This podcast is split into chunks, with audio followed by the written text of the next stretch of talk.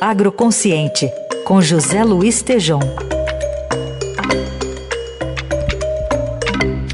Hoje o Tejom analisa a nova estimativa de safra da Conab, né, São Paulo, que é a Companhia Nacional de Abastecimento, a maior, aliás, maior do que a anterior, com participação inclusive de uma convidada aqui no Jornal Dourado. Fala, Tejom.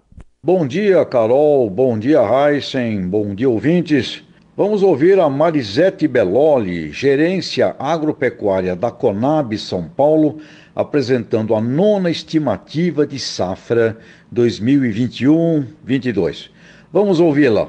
Essa nona estimativa da safra de grãos ficou num volume total de 271,300 milhões de toneladas, sinalizando um incremento de 15,8 milhões de toneladas sobre a temporada anterior. O destaque desse levantamento foi para o milho. Ele teve um crescimento de 32,3%, muito por conta do milho segunda safra. E o trigo tem uma estimativa muito forte de crescimento. Nós estamos com uma produção estimada em 8 milhões e 400 mil toneladas, muito por conta do incremento de área do Rio Grande do Sul, que está com praticamente 1 milhão e 400 mil hectares de área plantando, e também em Minas Gerais. Então, Carol Reis, ouvintes, a Conab, como disse a Marisete, a gerente agropecuária da Conab de São Paulo, registra uma previsão de 271,3 milhões de toneladas para a safra 21-22. Perante a previsão inicial da safra, lá em agosto do ano passado, a previsão era de 288,6 milhões de toneladas. Perdemos, então, praticamente quase 16 milhões de toneladas em função de fatores climáticos.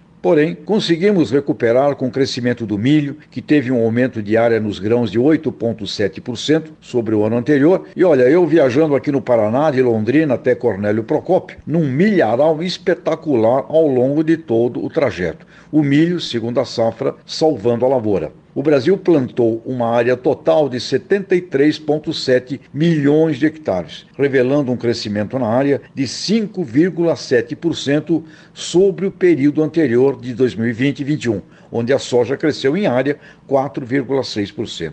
Trigo também cresce, deveremos obter 8,4 milhões de toneladas, que é um avanço sobre a clássica faixa na casa de 7 milhões de toneladas de anos anteriores. O algodão segue com condição favorável, o arroz vai ter diminuição, no feijão, ligeiro crescimento. E para 2022-23, Raíssa Carol ouvintes, muito mais grãos precisamos que o super plano safra do ministro Marcos Montes saia, que a voz do ex-ministro Roberto Rodrigues seja ouvida, um plano safra de guerra, e que além do crédito rural, tenhamos insumos, máquinas e seguro rural para que os agricultores possam investir sem medo. E aí está um ponto de incerteza na possibilidade de superarmos 300 milhões de toneladas de grãos para 22, 23. Fora São Pedro e o clima. Mas que a sorte nos acompanhe.